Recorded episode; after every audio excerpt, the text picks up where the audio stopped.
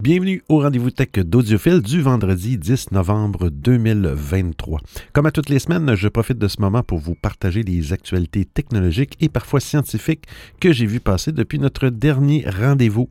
J'espère que vous avez eu une belle semaine. On en parlait justement euh, ben, la semaine passée du, fameux vendredi fou qui s'en vient, Black Friday.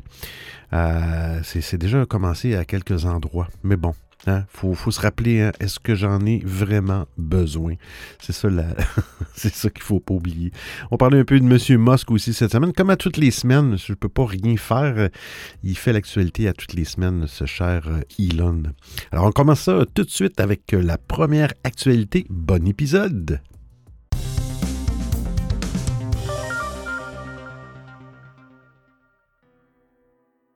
Les surfaces de Microsoft dureront plus longtemps. Allonger le support logiciel, c'est tout bénéfice pour les utilisateurs et pour la planète. Microsoft allonge le support logiciel pour sa gamme d'ordinateurs Surface. Tous les modèles sortis après janvier 2021 auront droit à des mises à jour des pilotes et du micro-logiciel pendant au moins six ans, soit deux ans de plus que pour les appareils sortis avant cette date. Le constructeur euh, se laisse une certaine marge de manœuvre, puisque le support pourrait dans les deux cas durer plus longtemps. Microsoft donne le détail du cycle de vie de ses différents PC euh, Surface. Les modèles lancés récemment, comme les Surface Laptop Studio 2 et Laptop euh, Geo 3, seront ainsi pris en charge jusqu'en octobre 2029.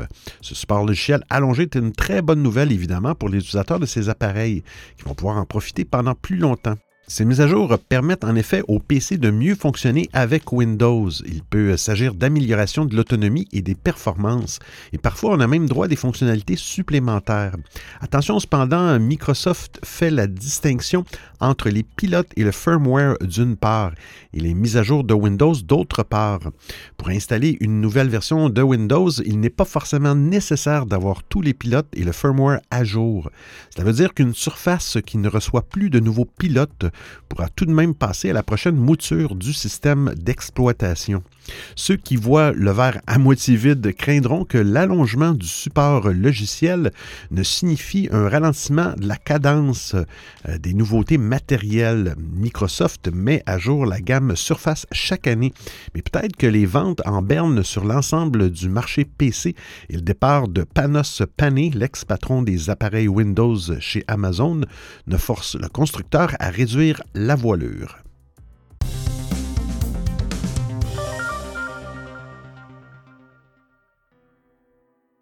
trois grosses nouveautés pour les futurs Apple Watch.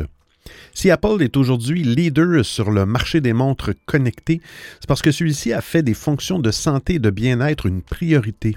Et pour les futurs Apple Watch, la firme préparerait de toutes nouvelles fonctions de santé susceptibles d'avoir un impact important sur la vie des utilisateurs.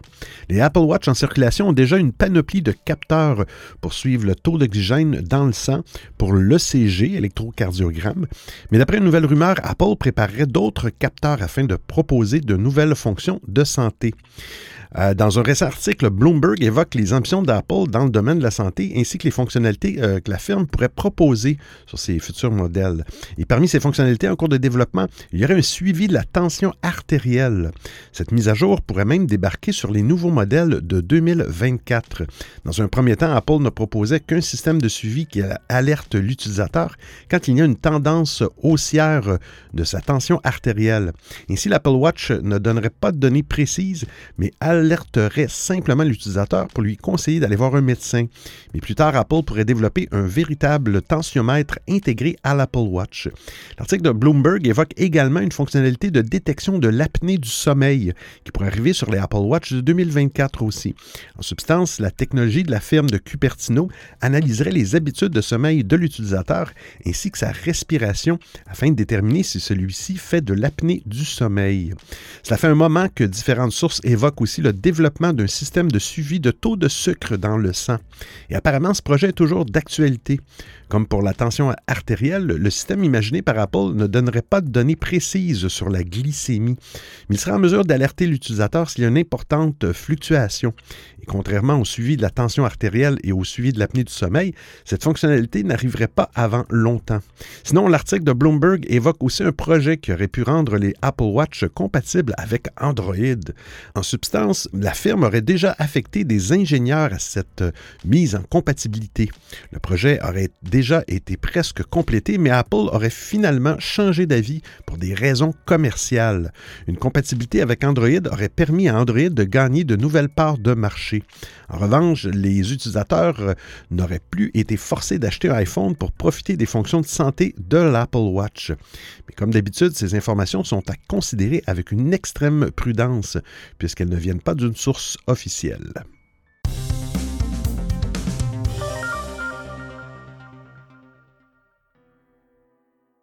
Apple Music, l'abonnement le moins cher, disparaît. Apple Music fait partie des services de streaming phares aux côtés de Spotify ou Deezer.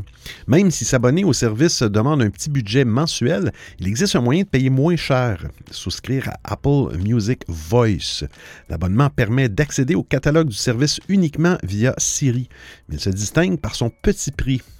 Eh malheureusement, sur son site officiel, Apple indique que l'abonnement à Apple Music Voice va disparaître dès le début de ce mois de novembre. Une mauvaise nouvelle, sachant que la formule à 5,99 euros était jusqu'à présent la moins chère pour profiter du catalogue de morceaux euh, du service de streaming. La firme précise que le renouvellement automatique des abonnés Voice sera désactivé, mais qu'ils pourront profiter de leur forfait jusqu'à la fin de leur période de facturation. Il en est de même pour ceux qui profitent actuellement d'un essai gratuit. Et je cite, vous pouvez également passer à un autre forfait Apple Music, individuel, étudiant ou famille, glisse habilement Apple dans l'espoir de ne pas voir ses abonnés se diriger vers des plateformes concurrentes. Évidemment, hormis l'abonnement étudiant à 5,99 euros, les autres formules sont plus chères qu'Apple Music Voice. Même si la marque à la pomme ne communique pas sur les raisons de cette décision, on imagine qu'Apple Music Voice n'a pas rencontré le succès escompté. Proposer un abonnement disponible uniquement via Siri était audacieux, mais accéder à ses musiques favorites de cette manière était sans doute trop fastidieux pour convaincre. Comme l'assistant vocal était nécessaire pour utiliser Apple Music Voice, il était par ailleurs impossible d'en profiter sur une télé connectée ou sur une console de jeu, contrairement à Apple Music, ce qui n'a sûrement pas aidé l'abonnement à décoller.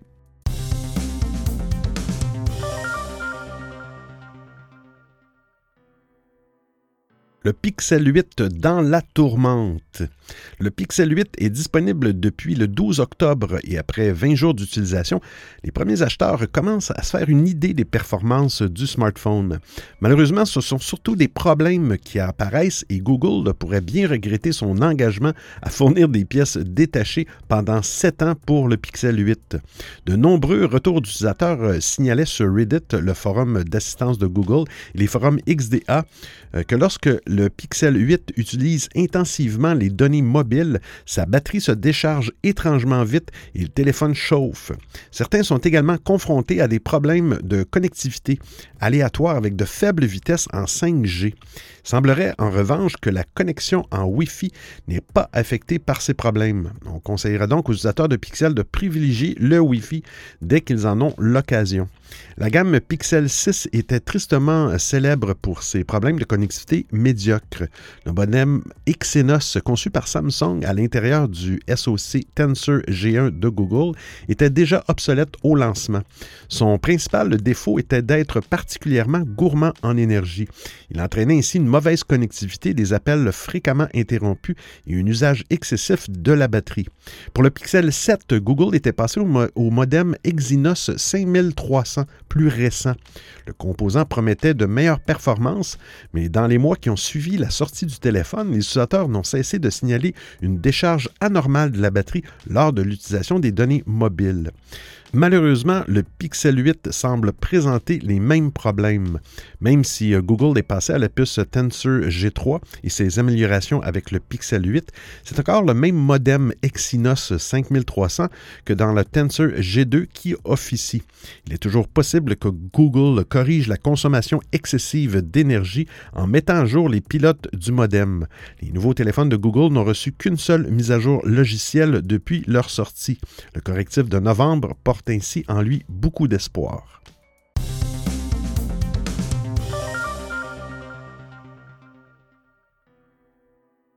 Samsung dévoile son plan pour intégrer l'IA au smartphone. Récemment, Samsung a présenté ses résultats du troisième trimestre 2023. Son bénéfice est toujours en baisse à cause du marché des puces mémoire, mais la situation s'améliore petit à petit. Les smartphones du constructeur restent résilients par rapport à la crise. Par ailleurs, pour 2024, Samsung Galaxy s'apprête à faire le plein d'annonces en lien avec l'intelligence artificielle. Précédemment, des sources ont évoqué des fonctionnalités basées sur l'IA générative qui seront disponibles sur la série Galaxy S24.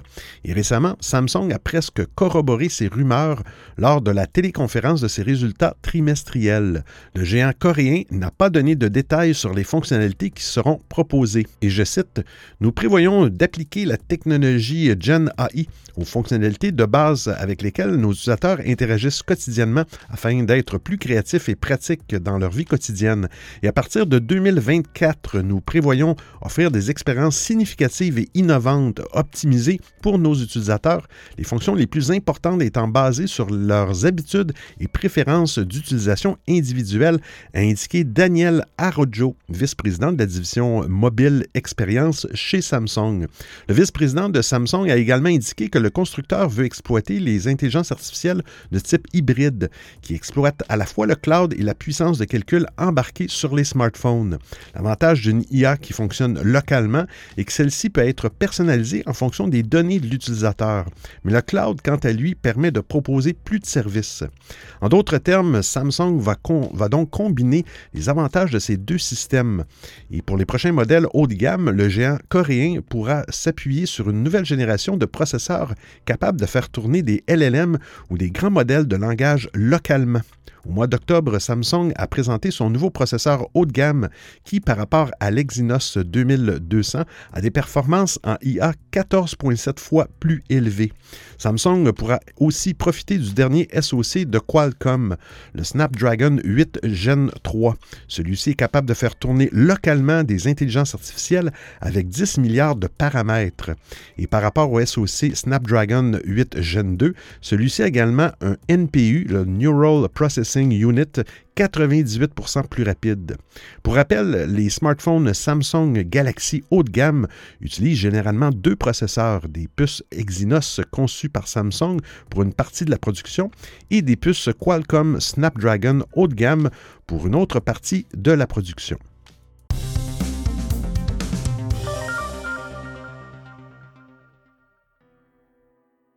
WhatsApp va lancer les photos de profil. WhatsApp ne cesse d'évoluer au fil des semaines. En octobre, Meta a commencé à mettre à jour l'interface de l'application basée sur Material Design 3. Dans la foulée, l'entreprise qui détient aussi Facebook et Instagram a déployé une autre nouveauté attendue puisque WhatsApp prend maintenant en charge les passkeys comme Google et Amazon. Meta ne compte pas s'arrêter en si bon chemin. Une option inédite va permettre aux utilisateurs de l'application de protéger encore mieux leur vie privée en ajoutant une photo de profil alternative. Même si WhatsApp est d'abord arrivé comme un complément des traditionnels SMS dans un cadre privé, l'application est de plus en plus utilisée en milieu professionnel. Il existe même une version nommée WhatsApp Business, pensée spécifiquement pour les besoins des propriétaires de petites entreprises. Pour coller encore mieux à l'usage professionnel, Meta voudrait proposer une fonctionnalité inédite qui permettra d'ajouter une photo de profil et un nom alternatif sur l'application. Ces informations seront visibles par les personnes qui ne font pas partie de votre liste de contacts. Bien sûr, vous pourrez également décider de montrer ce profil secondaire aux personnes de votre choix, même si vous les connaissez. Voilà un moyen intéressant de protéger un peu plus sa vie privée sur l'application et de vraiment la dissocier de votre vie professionnelle à l'heure où certains employeurs imposent à leurs salariés d'utiliser l'application de messagerie. Précisons que pour le moment, vous pouvez simplement choisir une photo de profil qui sera soit visible par tout le monde, soit uniquement par vos contacts, avec la possibilité d'en exclure certains, ou soit par personne. Cette nouveauté découverte dans la dernière mise à jour bêta de WhatsApp pour Android 2.23.24.4 va donc changer la donne. La fonctionnalité toujours en développement devrait arriver prochainement sans qu'on sache exactement quand. Rappelons que seuls les appareils sous Android 5.0 ou plus récents pourront en profiter, puisque WhatsApp ne prend plus en charge les téléphones sous Android 4.1 et version antérieure depuis le 24 octobre dernier.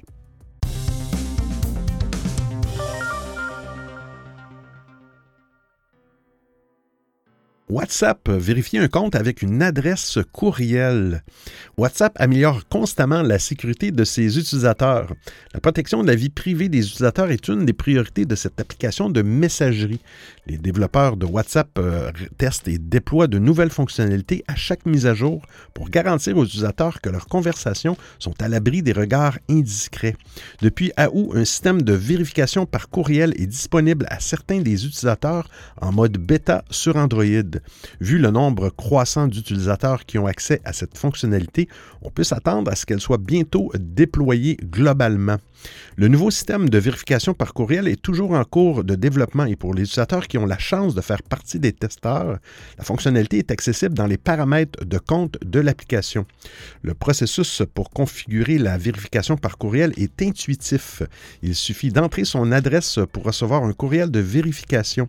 En cas d'échec, une notification permet de renvoyer le courriel. Bien sûr, les courriels enregistrés sont encryptés. Ils ne peuvent pas être consultés par d'autres utilisateurs. Il faut noter que cette fonctionnalité, bien qu'optionnelle, peut se révéler très utile en cas de vol ou de perte de téléphone. Ce n'est que l'une des nombreuses fonctionnalités pour sécuriser un compte WhatsApp, comme l'authentification par empreinte et les codes de connexion. Le numéro de téléphone reste l'option primaire pour identifier un compte WhatsApp. Cette fonctionnalité qui devrait être déployée dans les prochaines semaines constitue néanmoins une option intéressante si vous n'avez pas accès à votre numéro. Après plusieurs mois de tests, le service de messagerie a lancé précédemment la prise en charge de comptes multiples pour les utilisateurs Android. Il semblerait que WhatsApp envisage de lancer également une fonctionnalité pour créer un profil alternatif. Ceci devrait permettre de séparer un profil personnel d'un profil de travail. Plusieurs autres modifications sont également prévues. L'une des plus intéressantes est sans doute le changement de l'interface du lecteur vidéo de WhatsApp.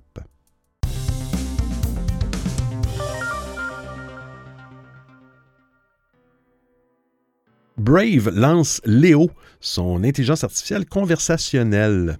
Après trois mois de tests, Léo, l'assistant du navigateur web Brave, animé par un modèle d'intelligence artificielle, est officiellement déployé.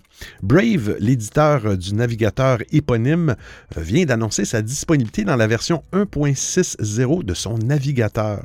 Ce qui le différencie des autres chatbots, eh bien, Léo préserve la vie privée des utilisateurs, promet Brave.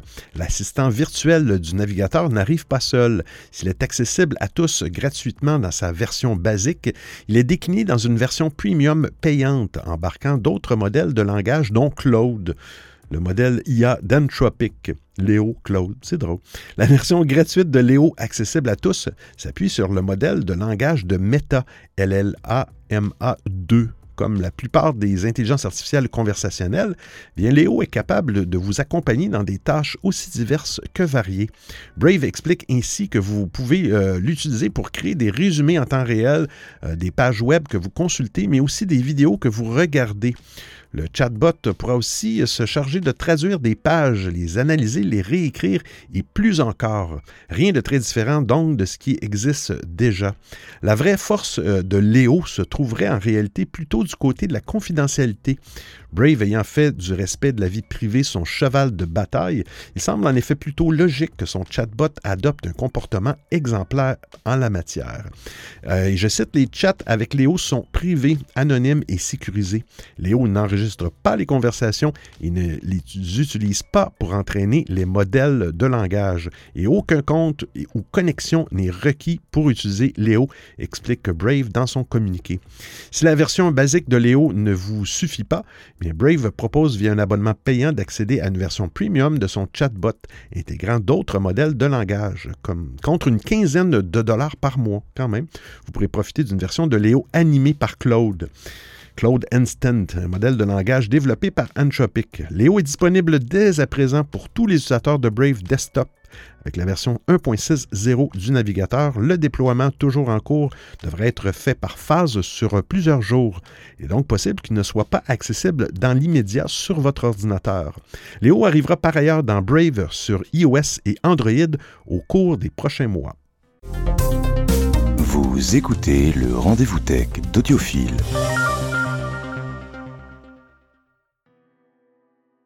Discord part à la chasse aux liens de partage malveillants. Il y a encore euh, du nouveau sur Discord. Une importante mise à jour de sécurité arrive prochainement. Très apprécié des pirates pour la facilité avec laquelle il est possible de partager des liens malveillants, le service va bientôt s'adapter pour rendre la tâche plus ardue aux acteurs mal intentionnés. Et je cite, Discord fait évoluer son approche des URL RDC, les réseaux de diffusion de contenu, de pièces jointes afin de créer une expérience plus sûre et plus sécurisée pour les utilisateurs.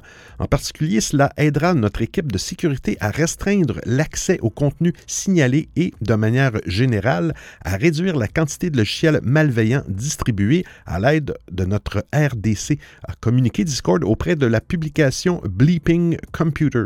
L'application de messagerie très appréciée des joueurs qui aiment streamer, mais aussi utilisée dans des cadres professionnels, précise que cette évolution n'a aucun impact pour les utilisateurs qui partagent du contenu au sein du client euh, Discord. Discord ajoute que tous les liens au sein du client seront automatiquement actualisés avec l'application de changement. Ceux qui pourraient devoir changer leurs habitudes sont les utilisateurs qui utilisaient Discord comme moyen d'hébergement pour leurs fichiers. Dans ce cas, la plateforme qui n'est initialement pas prévue à ces fins va se montrer bien moins utile. Discord recommande de trouver un service plus approprié pour héberger ces fichiers. La date de déploiement n'a pas encore été annoncée, mais Discord fait savoir que celui-ci avant la fin de l'année. Euh, tous les liens vers les fichiers téléchargés sur les serveurs Discord expireront alors après 24 heures. Les URL RDC seront accompagnés de trois nouveaux paramètres. Ceux-ci ajouteront des eurodatages d'expiration et des signatures uniques qui resteront valides jusqu'à l'expiration des liens. Ainsi, l'utilisation du RDC de Discord pour l'hébergement permanent de fichiers sera rendue impossible. Les menaces incluent euh, des malwares subtilisant les informations d'identification des données liées aux cookies de navigateurs et l'identifiant de de crypto-monnaies.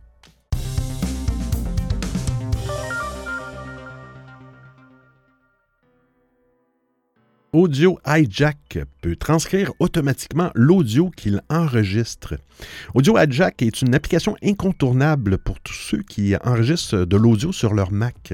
Il est notamment utilisé par de nombreux podcasters, dont moi-même. J'enregistre présentement à l'aide de, de, ce logiciel. Avec sa dernière version, elle gagne une nouvelle fonction bien pratique, la transcription de l'audio, grâce au formidable Whisper, le moteur fourni par OpenAI et qui se base sur les nouvelles technique d'intelligence artificielle. Grâce à cet ajout, on peut enregistrer de l'audio transcrit à la volée et obtenir à la fin non seulement le fichier avec l'audio, mais aussi un document avec le texte généré par Whisper. Concrètement, Audio Hijack 4.3 ajoute un bloc destiné à la transcription qui peut être ajouté à n'importe quel processus créé dans l'application. Ce bloc fonctionne sur tous les Mac, même si un modèle équipé d'une puce Apple Silicon est fortement recommandé pour avoir un bon résultat, surtout lors d'une transcription en live. Deux modèles sont intégrés à l'application, l'un rapide et l'autre plus précis, à choisir en fonction de son Mac essentiellement. Whisper est capable de travailler sur 57 langues différentes. Il les identifie automatiquement sans intervention de de votre part. Dans le cadre de l'enregistrement d'un podcast, s'il y a une piste par intervenant, comme c'est généralement le cas, eh bien la transcription peut en tenir compte et attribuer les paroles à la bonne personne dans le fichier texte quand même. Audio Jack peut aussi servir dans d'autres contextes, comme la prise de notes d'un cours ou d'une visioconférence, la transcription euh, pouvant se faire indifféremment à partir du microphone ou bien de n'importe quelle app qui tourne sur le Mac. Même si c'est sans doute plus utile pour de l'audio live, on peut ainsi aussi transcrire des fichiers déjà enregistrés en utilisant l'app de lecture en source. Whisper est un moteur de transcription open source et son ajout à Audio Jack se fait sans surcoût et notamment sans frais récurrents, puisque tout est effectué localement. Si vous avez déjà une licence, eh bien, vous pouvez chercher les mises à jour dès maintenant et utiliser la nouveauté. Sinon, euh, comptez à peu près 77 dollars américains pour une licence personnelle. Audio Hijack nécessite macOS 11 au minimum et macOS 14 euh, Sonoma est désormais aussi officiellement pris en charge.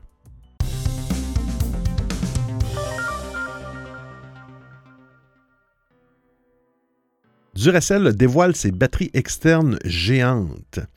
Vous pouvez voir l'article, ils sont vraiment belles, euh, ces, piles, ces chargeurs-là, ces piles-là. Les piles ont beau être pratiques, ces dernières ont quasiment disparu de notre quotidien. Bien conscient de cette situation, Duracell a présenté deux batteries portables, pensées aussi bien pour la maison que pour les déplacements. Première surprise, ces batteries disposent d'un design cher à la marque. En effet, ces dernières ressemblent comme deux gouttes d'eau à des piles triple A, produit iconique de Duracell. Mais au-delà de l'esthétique, la firme a également pensé à l'aspect pratique de ses batteries. Ainsi, chaque modèle dispose d'un socle inclinable qui permet de charger son smartphone sans fil. Aimanté, le socle peut également servir de support pour regarder un film ou prendre des selfies. En revanche, pour que cela fonctionne, le téléphone doit être équipé d'un anneau magnétique à l'image du dernier iPhone 15. Bien évidemment, si ce n'est pas le cas, Duracell a prévu des solutions à acheter séparément. Le premier modèle, nommé le M150, embarque une batterie de 25 000 mAh D'après la marque, cela permet de recharger six fois son téléphone ou une fois son ordinateur portable. Quand on sait que le prochain OnePlus 12 disposera d'une batterie de 5400 mAh, eh bien une telle puissance ne sera pas de trop, bien au contraire. Grâce à ces deux ports USB-C, la batterie peut monter jusqu'à 100 watts en charge filaire contre 15 watts en sans fil. Deux ports USB-A sont également de la partie, mais ils sont bridés à 18 watts. Côté dimension, la batterie ne fait pas dans la dentelle avec un diamètre de 7,8 cm, une hauteur de 16,2 cm et un poids de 800 grammes. Pour donner un ordre d'idée, une bouteille d'eau de 1,5 litres fait à peu près le même diamètre que la M150. À défaut de pouvoir acquérir la plus grosse batterie euh, portable du monde, euh, celles et ceux qui ont besoin de puissance pourront se tourner vers le modèle M250. Affichant une capacité de 60 000 mAh, ce dernier propose les mêmes fonctionnalités que son petit frère. En, contrepartie, la batterie M250 se veut bien plus imposante. Outre la hauteur qui passe à plus de 26 cm, le poids dépasse quant à lui les 2 kg.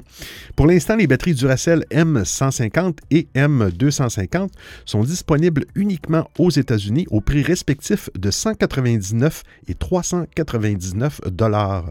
Aucune date de sortie française n'a été annoncée à l'heure actuelle.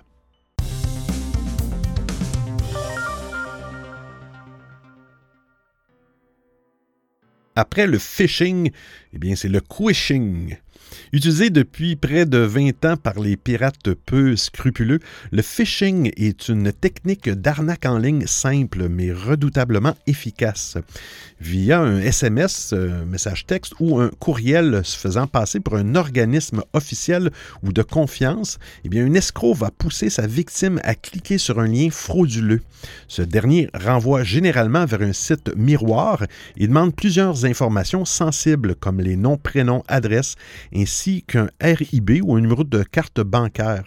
Dans certains cas, la tentative de phishing peut aussi inciter à télécharger un logiciel malveillant qui sera chargera ensuite d'infecter une machine ou d'aspirer directement vos données personnelles. Aujourd'hui, les arnaques au phishing sont de plus en plus convaincantes, mais elles commencent aussi à être connues du grand public qui se méfie des liens suspects et des messages trop incitatifs de la part des entreprises. La cybercriminalité n'a donc pas eu d'autre choix que de renouveler son jeu en misant sur une autre technique redoutable, le quishing. Derrière ce nom compliqué, le pirate ne fait pas dans l'originalité. Les sites, liens ou logiciels frauduleux sont les mêmes, seul le mode opératoire change. Au lieu d'appâter leurs victimes avec un courriel ou un SMS, ils optent plutôt pour un QR code affiché à la vue de tous et toutes. Si les arnaques au code QR ne sont pas nouvelles, leur nombre a considérablement augmenté pendant la pandémie, où le dispositif était utilisé pour la vérification des passes sanitaires et des dérogations de sortie. Depuis quelques années, les QR codes sont désormais placardés à la vue du grand public dans les couloirs du métro ou l'espace urbain. Ils sont aussi utilisés pour euh, authentifier une place de concert, valider des tickets de transport ou encore accéder au menu d'un restaurant. Une aubaine pour des personnes mal intentionnées qui peuvent y glisser un ransomware, rançongiciel ou n'importe quel autre logiciel malveillant sous couvert d'une publicité innocente. De leur côté, les internautes sont généralement peu méfiants à l'égard de ces codes à scanner. Une erreur surtout quand on sait que les téléphones ne bénéficient généralement pas des mêmes protections qu'un ordinateur. En ajoutant un code QR frauduleux à un courriel en provenance d'un service de streaming, par exemple, et en menaçant l'internaute d'un blocage de compte imminent ou en misant sur l'exposition d'un affichage en pleine rue, de plus en plus d'internautes risquent désormais de voir leurs données dérobées. Prudence donc, exhorte l'organisme belge de sécurité Safe on Web, qui préconise de traiter les codes QR inconnus avec méfiance.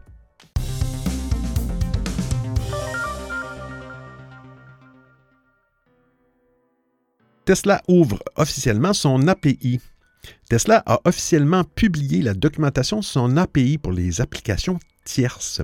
Jusqu'à présent, cette interface de programmation était principalement destinée à la gestion de flottes de véhicules, mais les développeurs espèrent que c'est une première étape vers la création d'une boutique en bonne et due forme. Elon Musk avait indiqué en 2016 que le constructeur prévoyait d'autoriser la recopie vidéo des applications depuis le smartphone vers la tablette centrale du véhicule, comme ce qu'on trouve avec CarPlay et Android Auto. Tesla a manifestement abandonné cette idée pour garder le contrôle total sur l'expérience utilisateur à l'intérieur de ses véhicules. Depuis, Tesla fonctionne dans une zone grise avec une API non officielle qui permet certaines applications très basiques sur mobile et navigateur. Selon la documentation officielle, toutes les applications tierces devront passer par cette nouvelle API à partir de l'année prochaine. Tesla a également mis en place un processus pour intégrer ces applications sur son site Web. Ceux qui utilisent déjà certaines de ces applications tierces recevront probablement une notification leur demandant de donner une autorisation officielle pour accéder aux données de leur voiture. Cette décision est probablement liée au nouveau logiciel de gestion de flotte et de location développé par le constructeur avec Hertz, spécialiste de la location de voitures qui possède une importante flotte euh, de véhicules Tesla quand même, Hertz, ils ont commandé 3, 100 000 véhicules modèle 3 de Tesla. Tesla a même développé un logiciel spécifique pour les voitures de location aux États-Unis, ce qui permet aux conducteurs de scanner un QR code, un code QR sur l'écran du véhicule pour faire de leur téléphone la clé de la voiture pour la durée de la location. Même si les applications sont encore limitées en raison des accès actuellement possibles à l'API, cette démarche est perçue comme une première étape vers une boutique Tesla plus large qui pourrait même inclure des applications intégrées à la voiture. C'est une bonne nouvelle pour les entreprises qui se sont créées autour du développement d'applications tierces pour Tesla, car ils pourraient opérer de manière plus légitime. Et pour le constructeur, un écosystème d'applications est tout bénéfice pour retenir les conducteurs et éventuellement en attirer de nouveaux.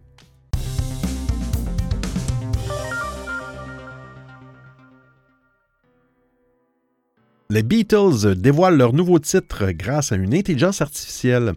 Je ne sais pas si vous avez entendu la chanson, c'est quand même euh, très très bon. C'est un grand moment dans l'histoire de la musique. Les Beatles, le groupe mythique qui s'est séparé il y a 50 ans, a sorti le jeudi 2, 2 novembre sa toute dernière chanson dénommée Now and Then.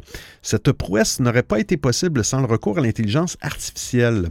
Concrètement, ce morceau a été écrit et chanté par John Lennon dans son logement à New York à la fin des années 70, peu de temps avant son assassinat en 1980. Elle intègre des contributions musicales des quatre membres du groupe. Toutefois, un long feuilleton s'en est suivi, notamment car George Harrison ne l'appréciait pas. Si bien que les fans s'étaient fait une raison et plus personne ne croyait en sa diffusion. Cela est pourtant chose faite et cette prouesse aurait été difficile sans le recours à l'intelligence artificielle. The Guardian explique ainsi que cette technologie a été employée afin de mieux isoler la voix de John Lennon. À ses côtés, de nouvelles parties de la chanson récemment enregistrées par Paul McCartney et Ringo Starr, les deux membres encore vivants des Beatles, ont été intégrés. Enfin, des arrangements de guitare joués par George Harrison en 1995 ont aussi été ajoutés. Conscient des polémiques entourant l'intelligence artificielle ces derniers mois, Paul McCartney a souhaité préciser que, je cite, Rien n'a été créé artificiellement ou synthétiquement. Tout est réel et nous jouons tout dessus. Holly Tessier de l'Université de Liverpool, spécialiste de l'histoire et de l'héritage des Beatles, ne cache pas son émotion. Et je le cite, Il est étrange de penser qu'un groupe qui s'est séparé il y a plus de 50 ans vous dise que c'est sa dernière chanson. D'une certaine manière, Paul McCartney et Ringo Starr, tous deux octogénaires, tirent un trait sur leur histoire. Je pense que c'est un moment très doux pour presque tous les fans des Beatles. Cela ressemble à une fin. Je pense donc que c'est important. Cette initiative intervient dans un moment où l'intelligence artificielle bouscule le monde de la musique. Les plateformes font la chasse aux chansons générées grâce à cette technologie. De leur côté, les artistes font face à des morceaux qui empruntent leur voix pour le meilleur et souvent pour le pire. Récemment, des chansons d'Angèle ont été entièrement produites grâce à ces outils. L'artiste belge a fini par accepter de chanter un de ses morceaux très populaires sur scène.